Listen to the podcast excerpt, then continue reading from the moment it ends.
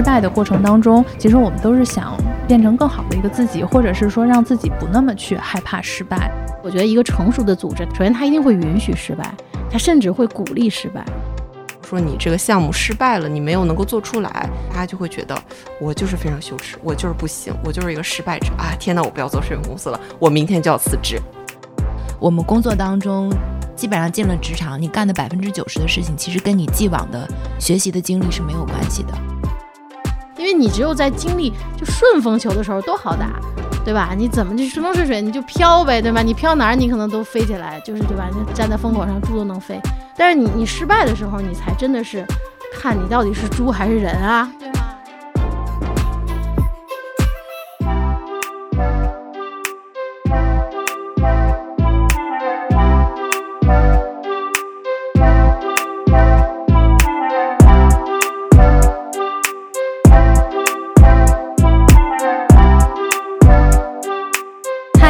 好，欢迎收听公司茶水间，我是妮娜。公司茶水间是由辉瑞联合看理想共同出品的一档职场播客。各位听众一定好奇，一家生物制药公司和一个文化机构，两个南辕北辙的行业，为什么会携手做一个职场播客呢？在我们看来，每个行业都有它的行业壁垒和专业技能，但是呢，职场是一个由人组成的场域，在这个场域里，其实最难解决的问题不是专业问题，而是如何与人相处、与人打交道。无论是哪个行业，想要拥有一个健康愉悦的职场，都需要不断学习和成长。我们这个茶水间呀，将陆续邀请不同的行业打工人一起进来交流经验、收获技能，也一起聊聊八卦，顺便吐槽职场中不合理的现象。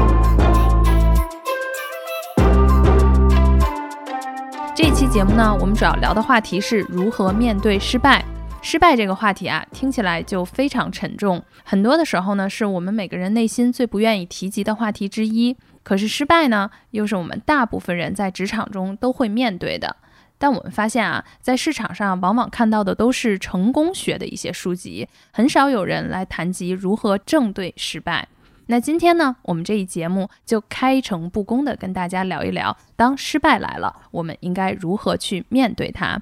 那今天依然是给大家做一个介绍。今天到来我们的茶水间的嘉宾，第一位是辉瑞肿瘤消化道泌尿市场部的负责人刘露。Hello，露露，跟大家打个招呼吧。大家好，我是刘露。今天呢，还有一位啊，就是我们看理想的嘉宾，是从中国出发全球史的编辑陈浩南。大家好，我是 Danny 浩南。那除了两位新朋友之外啊，然后还会有我们的老朋友，就是我们职场高管教练文文了。大家好，又跟大家在这里相遇啦！感谢啊，大家今天真的是邀请的时候，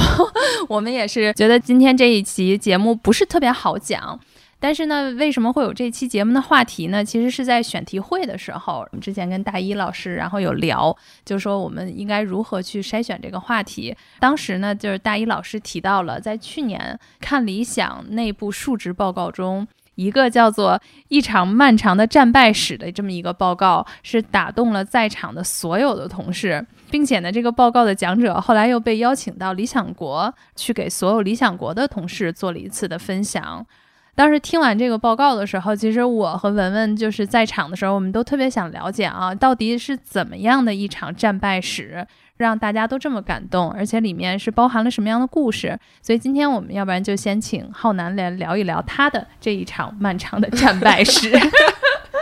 我好害 怕，这简直就是被捧杀。我在看理想做完那个述职之后，刘总来找我说：“哎呀，你讲的真好，我们下次这个去理想国再讲一次。”我真的是啊，什么？我听到了什么样的噩耗？那非常可怕，要去理想国那些非常成熟的编辑面前来炫耀我这点小小的讲述的内容，我觉得真的是特别的不合适。不。回到那个述职报告，就是讲漫长的战败。其实那个是我当时对从中国出发的全球史这个节目的一个整体的复盘，因为我觉得可能看理想的朋友们都知道，就是从中国出发的全球史这个系列的历史项目，应该是从一九年中旬开始更新的，然后更新了两年半的时间，前后大概做了三年，在去年的十一月份，我们终于终于终于终于结束了，在熬走了好几个编辑之后。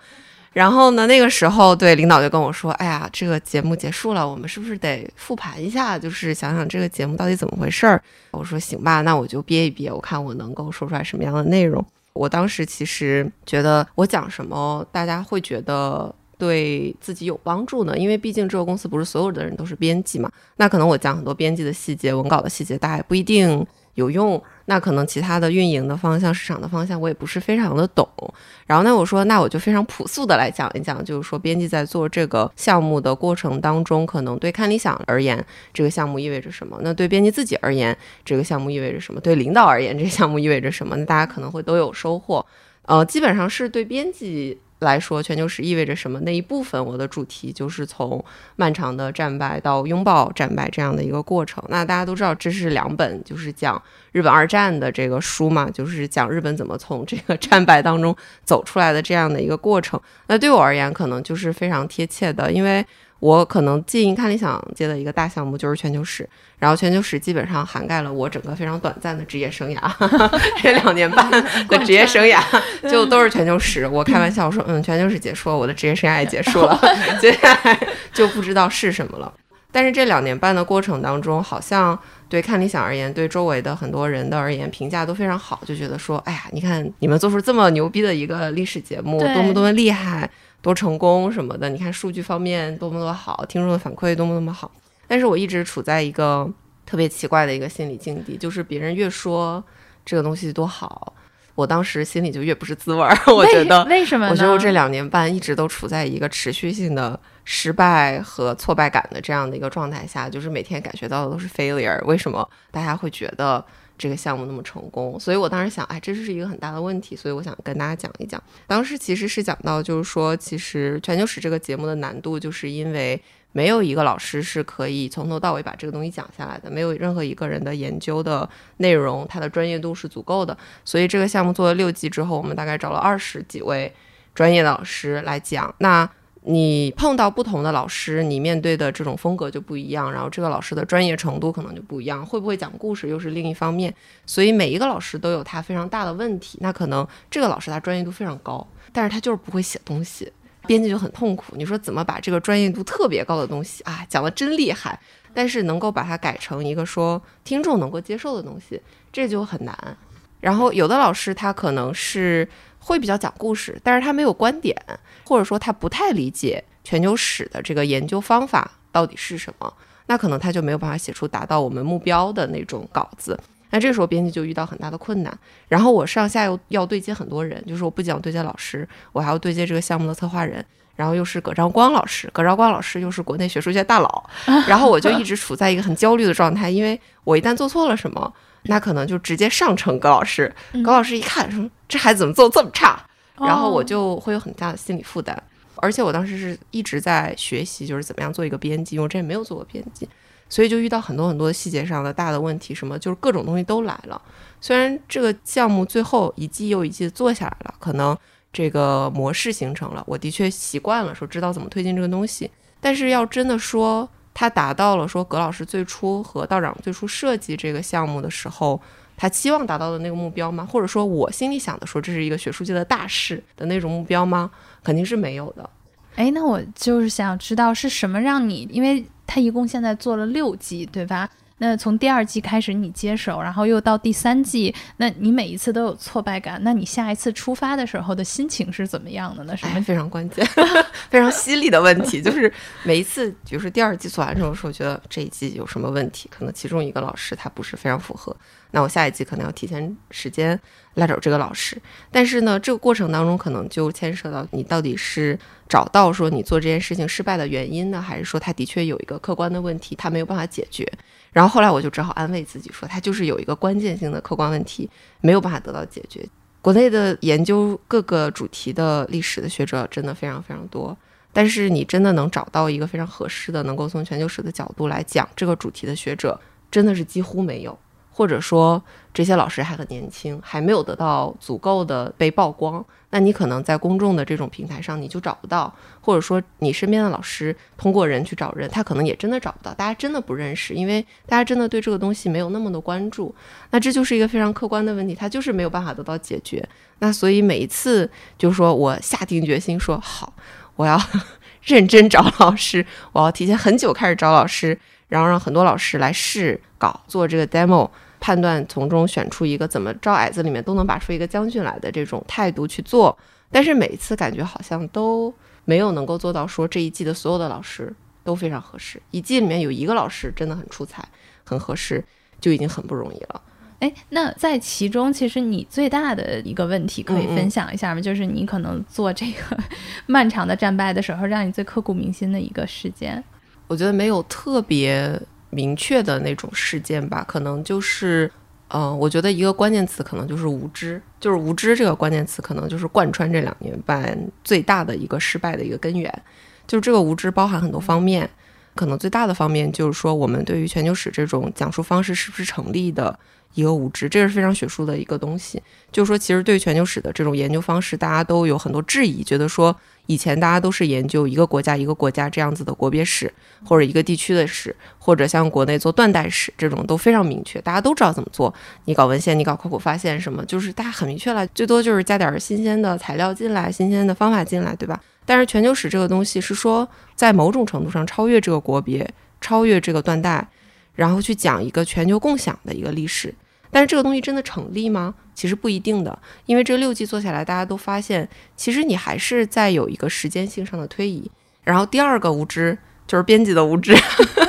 虽然我大言不惭地说自己是学历史的，但其实我是学东亚研究的。嗯，东亚研究当中比较偏重历史的部分，但是我本身又不是学世界史的，我之前也没有太多接受过全球史的训练，那可能这个。节目的很大一部分内容，可能百分之九十的内容对我而言都是非常陌生的。他一旦要开始讲欧洲十八世纪新帝国旧帝国斗争什么。啊，那个普鲁士崛起，俄罗斯崛起，我说这都在讲什么？我就以前根本就没有完全接受过这种欧洲史的训练，那我怎么去面对这个老师？这个老师是这方面的专家，然后我作为一个特别无知的人，我怎么面对一个专家？然后去指点他，对，还要指点他，指点他的打引号的指点他说，您写这个不是特别合适，就是我们从另一个角度来讲，您看怎么怎么样？所以我一直都处在一个追赶的一个状态，就是追赶自己的无知。就是我一看哦，下一集要讲这个，那我可能为了这一集做准备，我就要学很多很多其他的东西，先把这个基础知识补起来。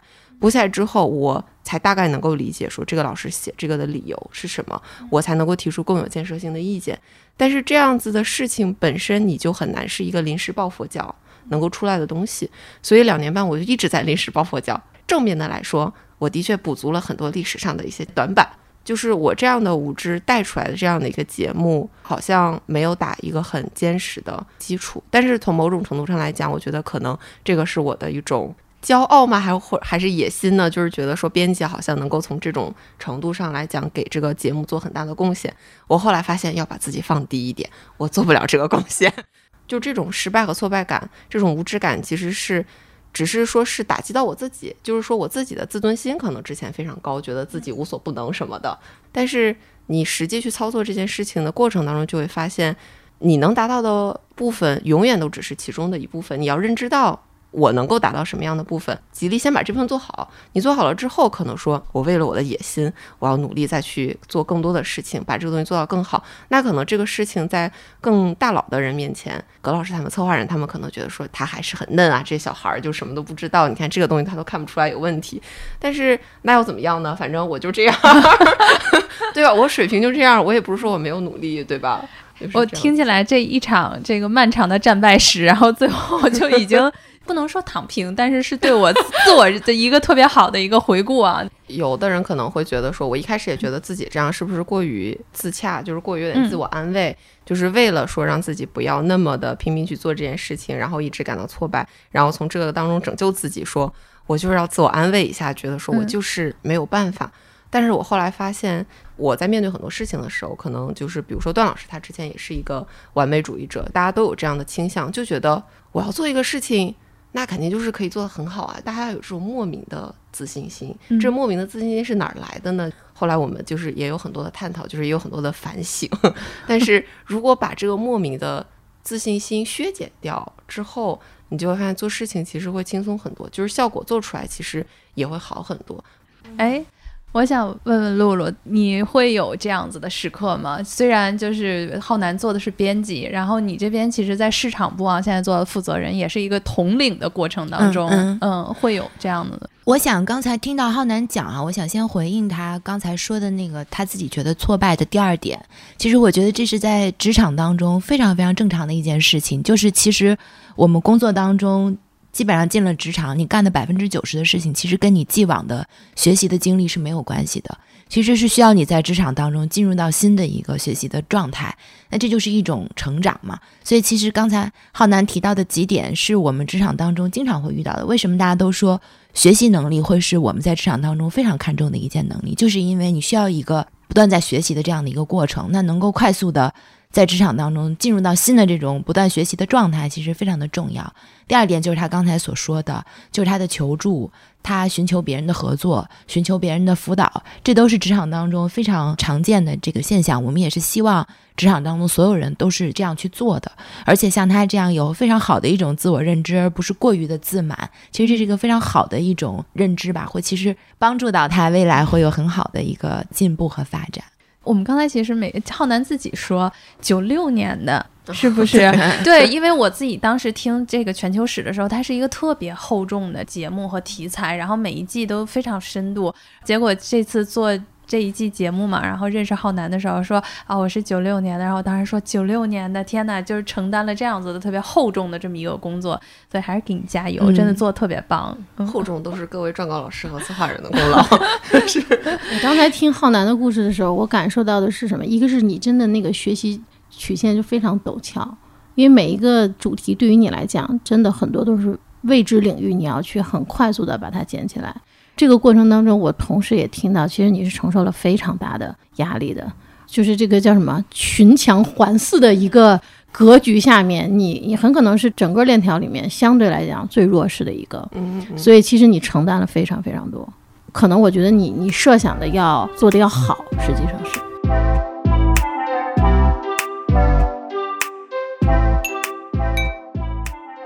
露露有什么可以分享吗？就是面对失败这个，呃，我就举一个例子，可能具体的产品我就不太说了哈。但是在既往，其实我负责的这个重磅的产品当中，公司的期待也是非常高的。那么我们也有类似于这样的新产品。那么一路上市之后，其实在各个方面都做得非常的出色，但是在一个关键的 KPI 当中，其实也是没有达成啊。而且这个没有达成呢，可以全公司上下追求这个过程当中，可能不止一个产品有这个 KPI，很多产品都有这个 KPI。但当时老板们可能也是私下有开玩笑说，如果今年有一个产品能达成这个 KPI，或许就是你负责的这个产品。所以其实我们也是抱着非常大的压力压力的，对对。但是最终的结果呢，就是即便在大家跨部门的各种的努力之下，哈，最终可能还是非常遗憾没有达成这个目标。当时肯定是对于我们来说还是很失落的哈。那一个失落呢，肯定是来自于直接的，就是指标可能是达不成的。那么这个我相信大家都能够去理解。另外还有一个就是，可能我们会面临很多人的质疑，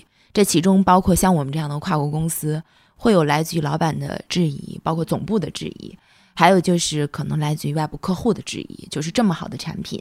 在这一个这么关键的指标当中发生了什么？为什么就没有做好？可能非常的意外。那还有呢，可能就是来自于内部同事，大家也不是说挑战我们，或者是说对我们失望或者怎样，但是可能大家更多的都是为什么？为什么就这件事情没有做成？所以其实这样的例子在我们的工作当中也是有的。那刚才听露露这个，我觉得就特别像大家现在流行的 OKR，而且你这个 OKR 听起来已经写到了全公司的这个 OKR 里面。是的，是的，对。对吧？那比如说在后面就是去分析的时候，有会说区分，比如说怎么从这个原因当中，因为你看你会给那么多人要一个。大家都在问为什么的时候，其实都在问这个团队。你会给大家分析这个原因，或者自己也会去找原因。会的，肯定是会的。更多的就是这肯定是必须要找原因的哈，因为大家一定要知道，因为第二年还是会再来一次的。不光是面对我们自己一个产品，其他很多产品都是要从中去学习到一定东西，避免下一次有其他的产品面对同样的问题的时候再去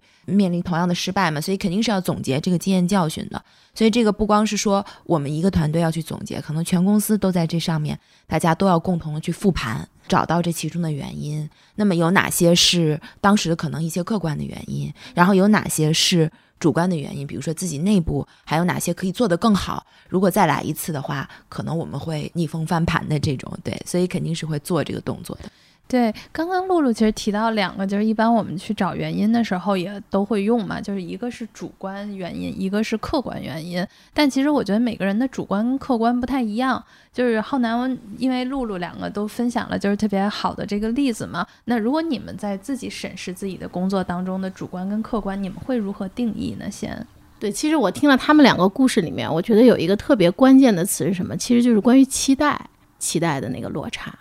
然后有一部分可能是来源于这个，比如项目的发起人啊，他也许有落差。其实他有没有，你可能是个猜测。我觉得啊，就因为他毕竟不在哈，但是可能他也是很重要的一方。露露这个故事里面，其实比较明显的是，就是外部利益相关者的这个期待，其实是非常强的，因为也是这个产品它赋予了大家期待在里面。是的啊，所以当预期的这个结果没有达成的时候，其实这个就会产生很大的心理落差。然后以大家去管理，但是这个里面其实很重要一点就是怎么去管理期待，就你怎么管理自己的期待，以及管理别人的期待。因为其实所有的事情它都不可能是一成不变的，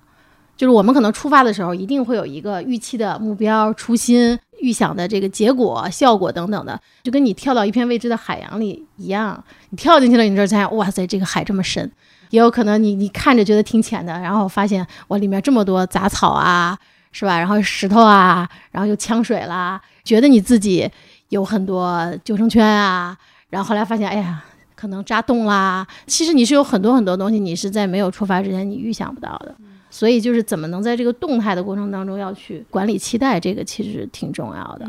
那大家一般在复盘或者分析的时候有没有？就我有的时候 也会被去问到啊，就是有的时候我们会去找原因嘛，但有的时候在职场上，我们可能最能见到的，在找原因的同时啊，还有一部分人在找借口，就不知道大家会怎么去区别。比如说在我们自己做这种复盘的工作当中，找原因和找借口，大家会怎么看待这个事情吗？我觉得首先其实心态就会差别挺大的。我的感觉就是找原因的话，首先他是一个担责的一个状态啊，就是他愿意为这个事情负责，以及愿意从现在当然是回顾过去的角度，但是更多的是面向未来，说我们看怎么能够在未来能够减少犯错，提高这个事情成的概率。但是找借口更多的就是有点像甩锅这种感觉啊，就是他不太愿意说。就是更多的是可能是一种保护自己的状态啊，说可能都是外界的原因，都是一些不可控的因素，然后都是别人的啊问题啊等等的啊，这个是我觉得首先心态上就会有差别，直接也会影响这个事情的结果。找原因的话，更多还是有解决方案的。就通常我们复盘到最后，我们会说我们可能建立什么机制，可能是有什么流程，可能在人员的配备上可能会有什么调整等等的。反正终归你是有一些解决方案的，有可能是。呃，预防的有可能是这个事后补救的等等的啊，但是其实找借口的话，很可能就不了了之了，就是大家弄完啊，一通扯扯扯扯完之后，没有然后了，就是会处于这样一种状态。然后我觉得他的其实情绪上也会呈现一个很大的不同。找原因的这样的状态的话，他更多的是一种自省的状态，然后他可能会有一些懊悔啊，有一些惭愧啊，比较重的话可能会有一些自责啊。对吧？就是属于这样一种情绪的这种状态，但是找借口的他就是一种无所谓、不屑这种状态。所以我觉得从这几方面，其实这两个差别都还挺大的。好难呢，职场新人只能 补充一些没有什么深度的观点。就是对我而言，像刚才妮娜问，就比如说主观原因、客观原因啊，原因或者借口，我想了半天，我其实有点难以回应这个问题。然后我在想，为什么我难以回应呢？因为职场新人的确不知道这个区别在哪儿，职场新人也 并没有太见过，就是说，呃，有真的就是找借口甩锅的人，大家好像都是在找原因吧，就是好像都处于懊悔的这个 状态，所以我也不太清楚找借口的人到底是什么样的。对于我自己而言，可能我觉得好像我给自己找什么原因，似乎都是在找借口。就比如说，现在就是这个找老师的这个事情。可能我可以说，哦，从一方面我觉得说，嗯，我自我安慰找原因，那就是老师不好找呀，那没有办法。但是转念一想，又觉得我这是不是在给自己找借口？就是觉得，你看老师反正就是不好找，你看中国学术界就这样，所以你这节目做不出来。那这样子的逻辑一想的话，好像又变成了找借口。然后我就非常纠结，我说，所以我到底是真的认知到了这个事情是一个问题，然后他没办法解决呢，是一个特别理智的东西呢，还是说我情感上觉得，哎，就是不行，我不行了，我要拯救我自己，我已经就是挫败了两年半了，我不能 再继续挫败下去，对吧？但我觉得你充分的说明了你是自己跟自己工作，你知道吗？一会儿让露一会儿让露露给你补充一下，如果你要有一个团队的时候，这个找原因、找借口可能就不一样了。你是不是自己跟自己工作？对对对，就是自己跟编辑，我感觉好像还是自己跟自己工作的比较多，就是我们团队合作还是比较少的，因为一个项目你就基本上就是一个人在跟，你可能会和其他部门对接一些事情。但是这个项目它到底盈亏如何，它效果如何，是你编辑自己来负责。当然后来我也就是疯狂的找领导开会，说这个东西 怎么怎么办，就是也找一些东西。总而言之，回到这个话题来讲的话，我觉得全球史这个事情过去之后，比如现在我开始了我新的职业生涯，对吧？就是开始做一些 新的项目，新的项目，那就是要找新的老师。比如说我们做比较搞笑的节目，就是讲中国的鬼故事，这种就是中国对于鬼神的这种信仰的问题。那就是一个项目，它怎么能够做出来？我现在还是可以说，你看国内就是没有合适的人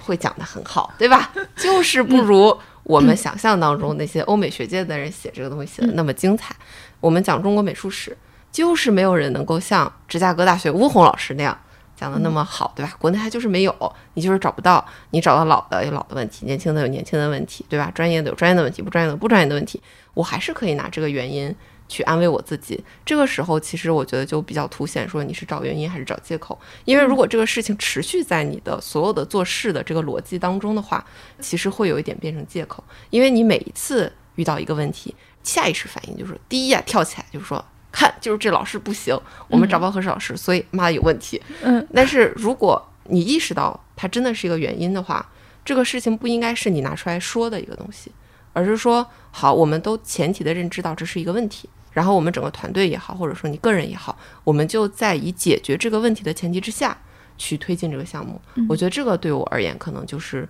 找原因，但是可能就是我自己跟自己工作的话，就是说找原因和找借口永远都是分不开的。我觉得可能一开始工作的人而言，虽说能够区分原因和借口这件事情会比较好，但是大家都是很脆弱的小孩。无论是原因也好，借口也好，就先拿来用用，拯救一下自己面对失败的那种自尊心受挫，安慰一下自己。你安慰到自己之后，就是你自尊心回来之后，这个事情才能继续推进下去嘛。自我安慰就很重要，无论它是原因还是借口。对，所以听下来，其实浩南这边是把这个借口有的时候是当自己的一剂安慰剂啊，治疗一下被深深伤痛的内心。哎，我现在就特别想问问露露，因为露露其实她有两个视角，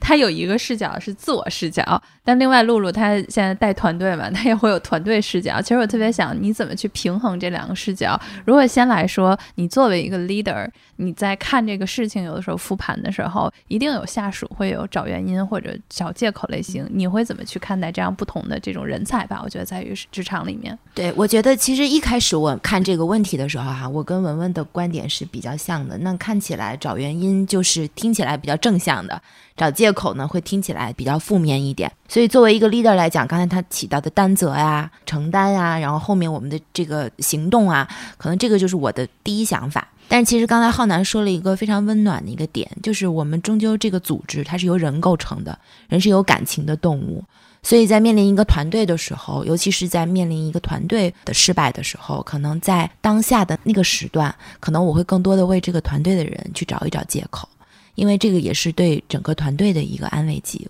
再往后，大家过了这个情绪的这一段的时候，我觉得还是要回到共同的担责，共同去找原因，然后再往下找解决方案去复盘。就我自己其实也是被一个浩南的这个温暖所打动啊！我觉得当时听完了浩南是说这个的时候，就有的时候你会在反思，在职场当中，其实大家面对这种挫败的时候，第一版感觉可能都会挺惊讶，或者谁都不愿意去看到这一个结果。对，所以在那一刻受到的冲击之下，我觉得是一个大家需要先相互的去拥抱的那么一个时间段。但我觉得可能这个窗口期之后了，就像。露露说的也好，或者大家一直刚才都在说，就是我们还是要正视这个问题，因为在下一次的时候，我们还是要这个像好男一样嘛，要站起来继续前行，对吧？我还有第二季、第三季，我还有下一个产品、下一个斗争的时候，对我怎么去迎来？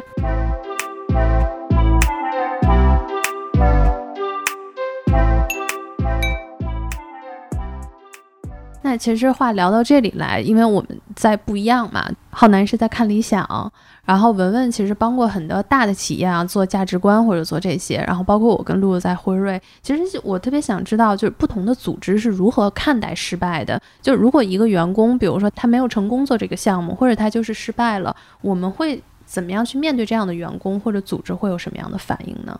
好难，我们都是单打独斗，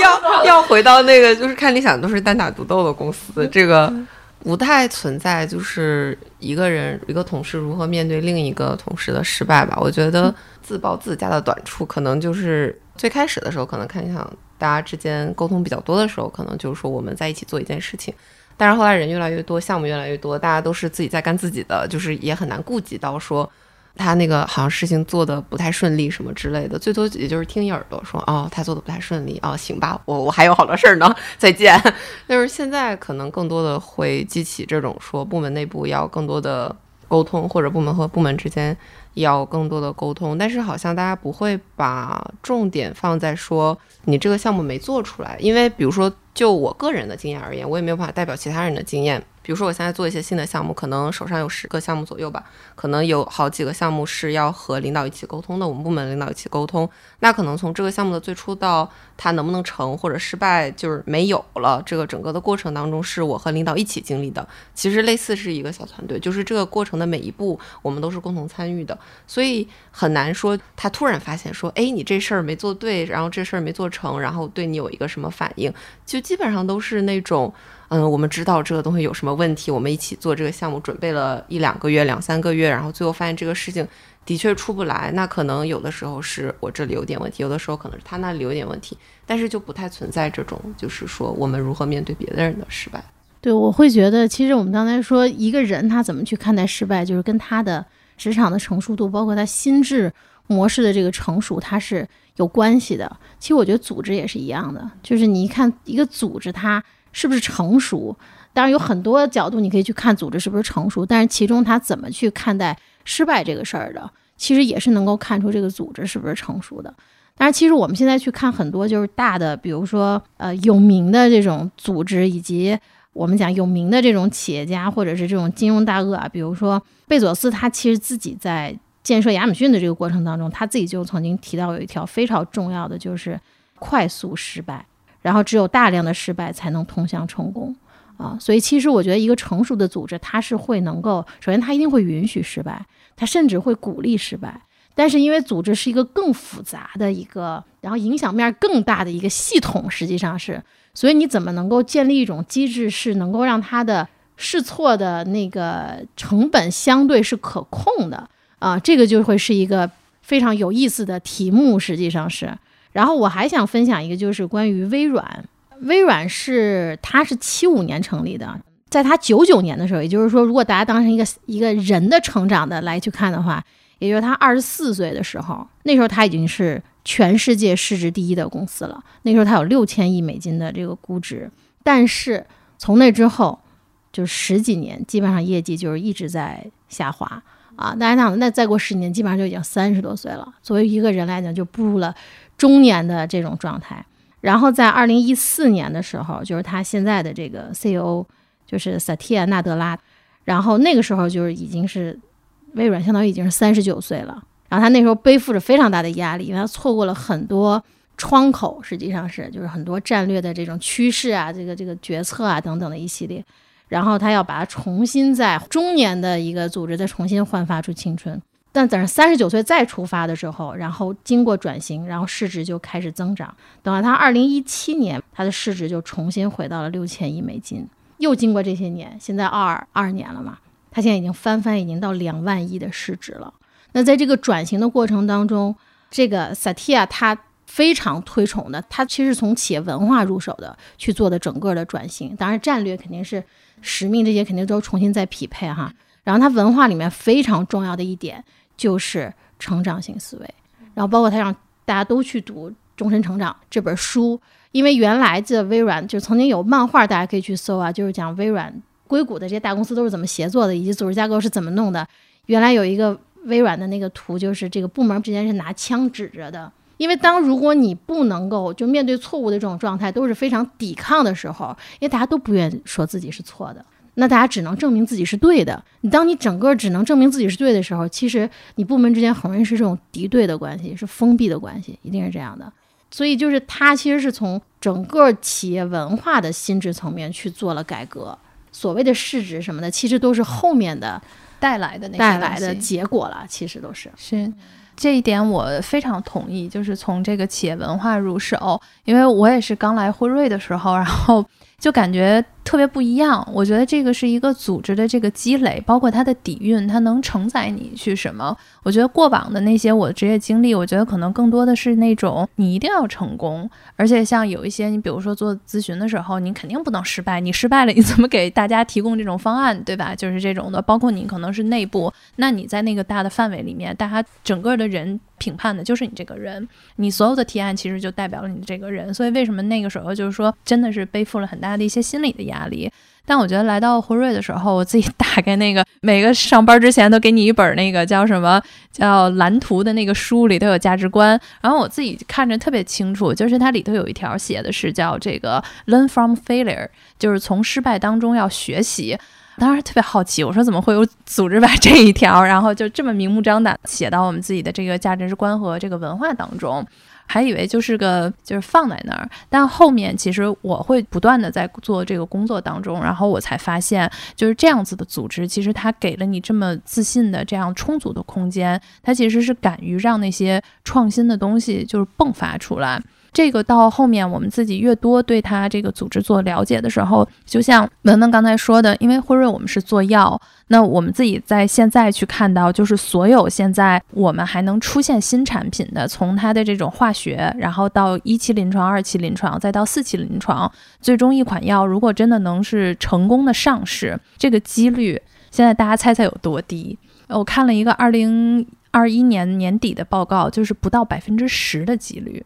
但像其实我们这些大药企，每年它的这个投入都是可能九十多亿、上百亿的美金投入在研发里面，其实大家最后的那个几率搏的都是不到百分之十。所以我觉得，其实这种行业的特性，包括它在做的这一部分，它其实给了这个企业很深厚的一个底蕴。我们就是失败。然后包括在很多的大家能看到的，可能一些很金字塔尖的一些，比如说我们现在看到的 mRNA 这种技术的成熟，在去年你能够去看到，其实后面都是从一九六几年就有科学家在不停的在去做实验，到最终它从一个你脑子里的想法，一个 concept 一个概念，到真正应用到我们的今天，其实要走三十四十年的这种路。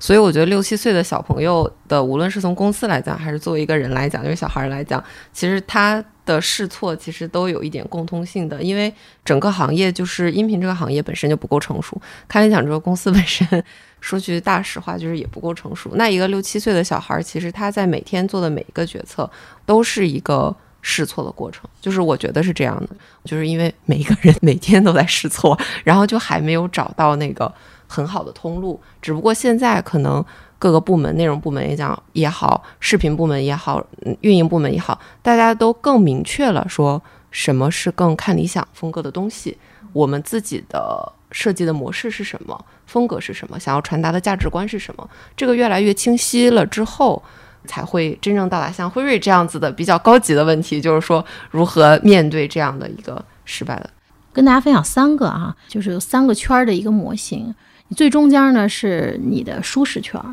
然后再往外一点呢是学习圈，最往外呢是恐慌圈。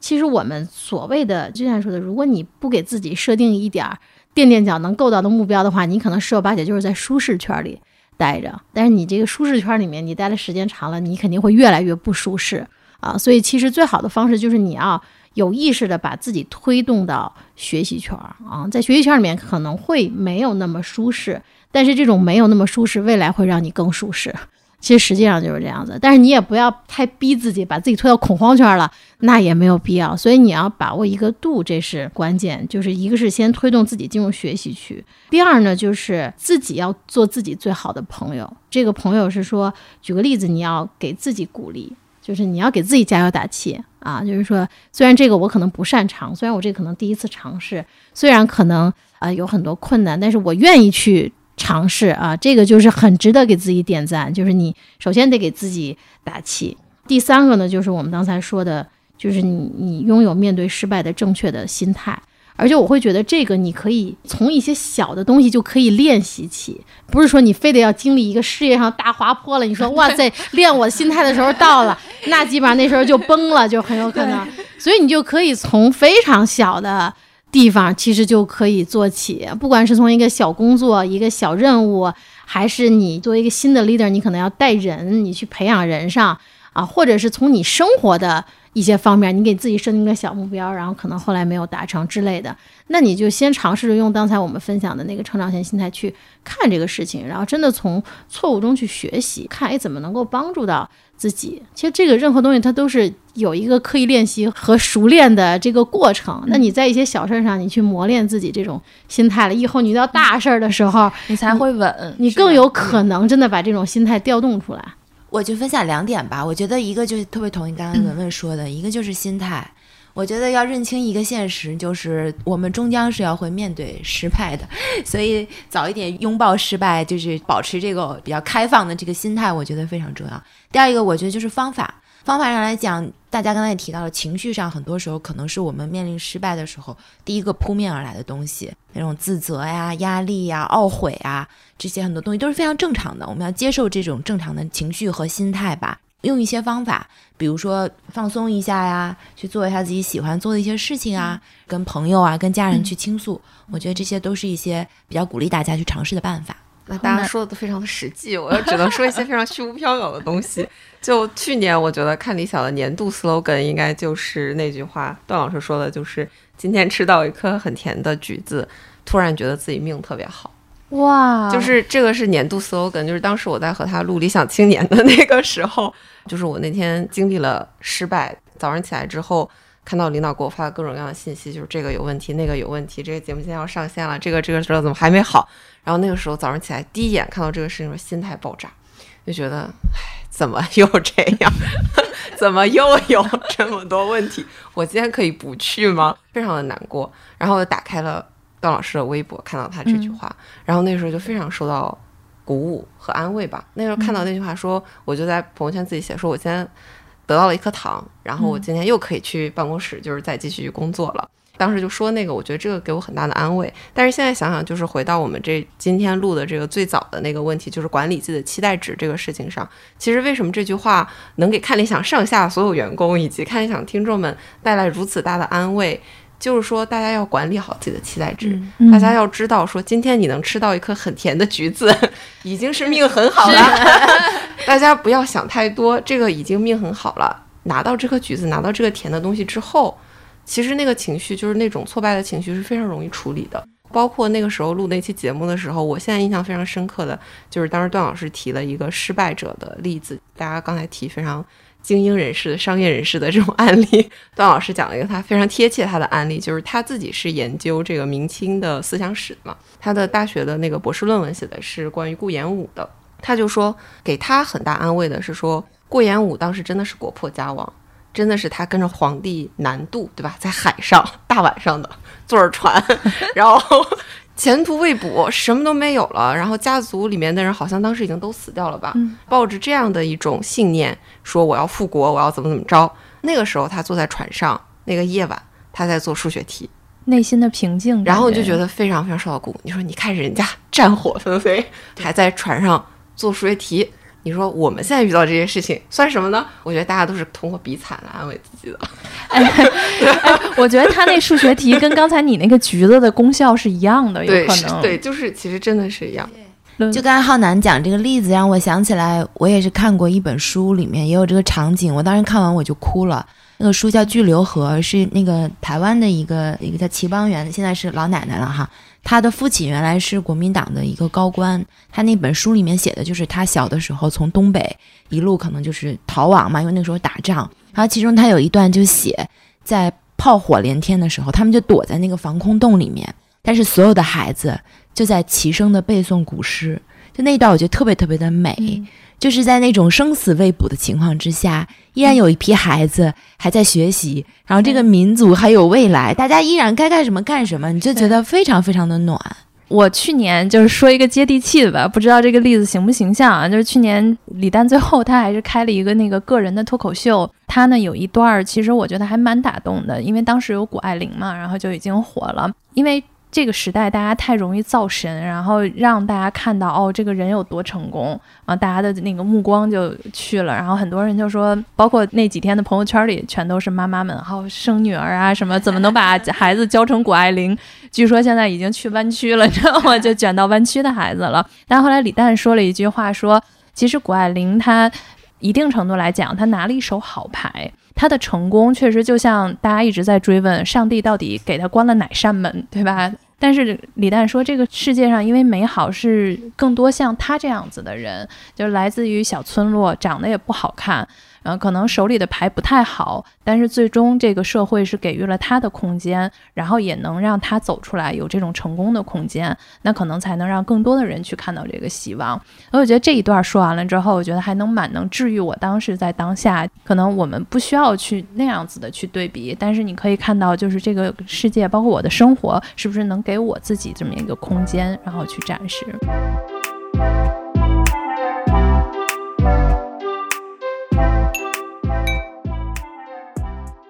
最后有一个小的一个彩蛋啊，大家会给我们现在的听众去推荐一些什么样相关的作品吗？能让大家会继续的去阅读？如我就是当然还是推我们刚刚说的那个私立小学闯关记，我们要学习那个小孩的心态，就是不要那么容易的产生羞耻感。然后另一本可能是我最近在看的，叫《强风吹拂》，不知道大家知不知道这本书？哦、那个跑步的那个，对对，那个跑步的那个，反正就是他当时拍了一个动漫。大家如果不想看书，可以直接去看动漫，也同样可以受到鼓舞，对吧？他讲的就是一个日本的虚拟大学接力跑，然后呢组成一个十个人队伍，这样子去接力，这是一个特别强的一个传统了嘛。然后他那个书就讲了这样一个故事，就是说一个拥有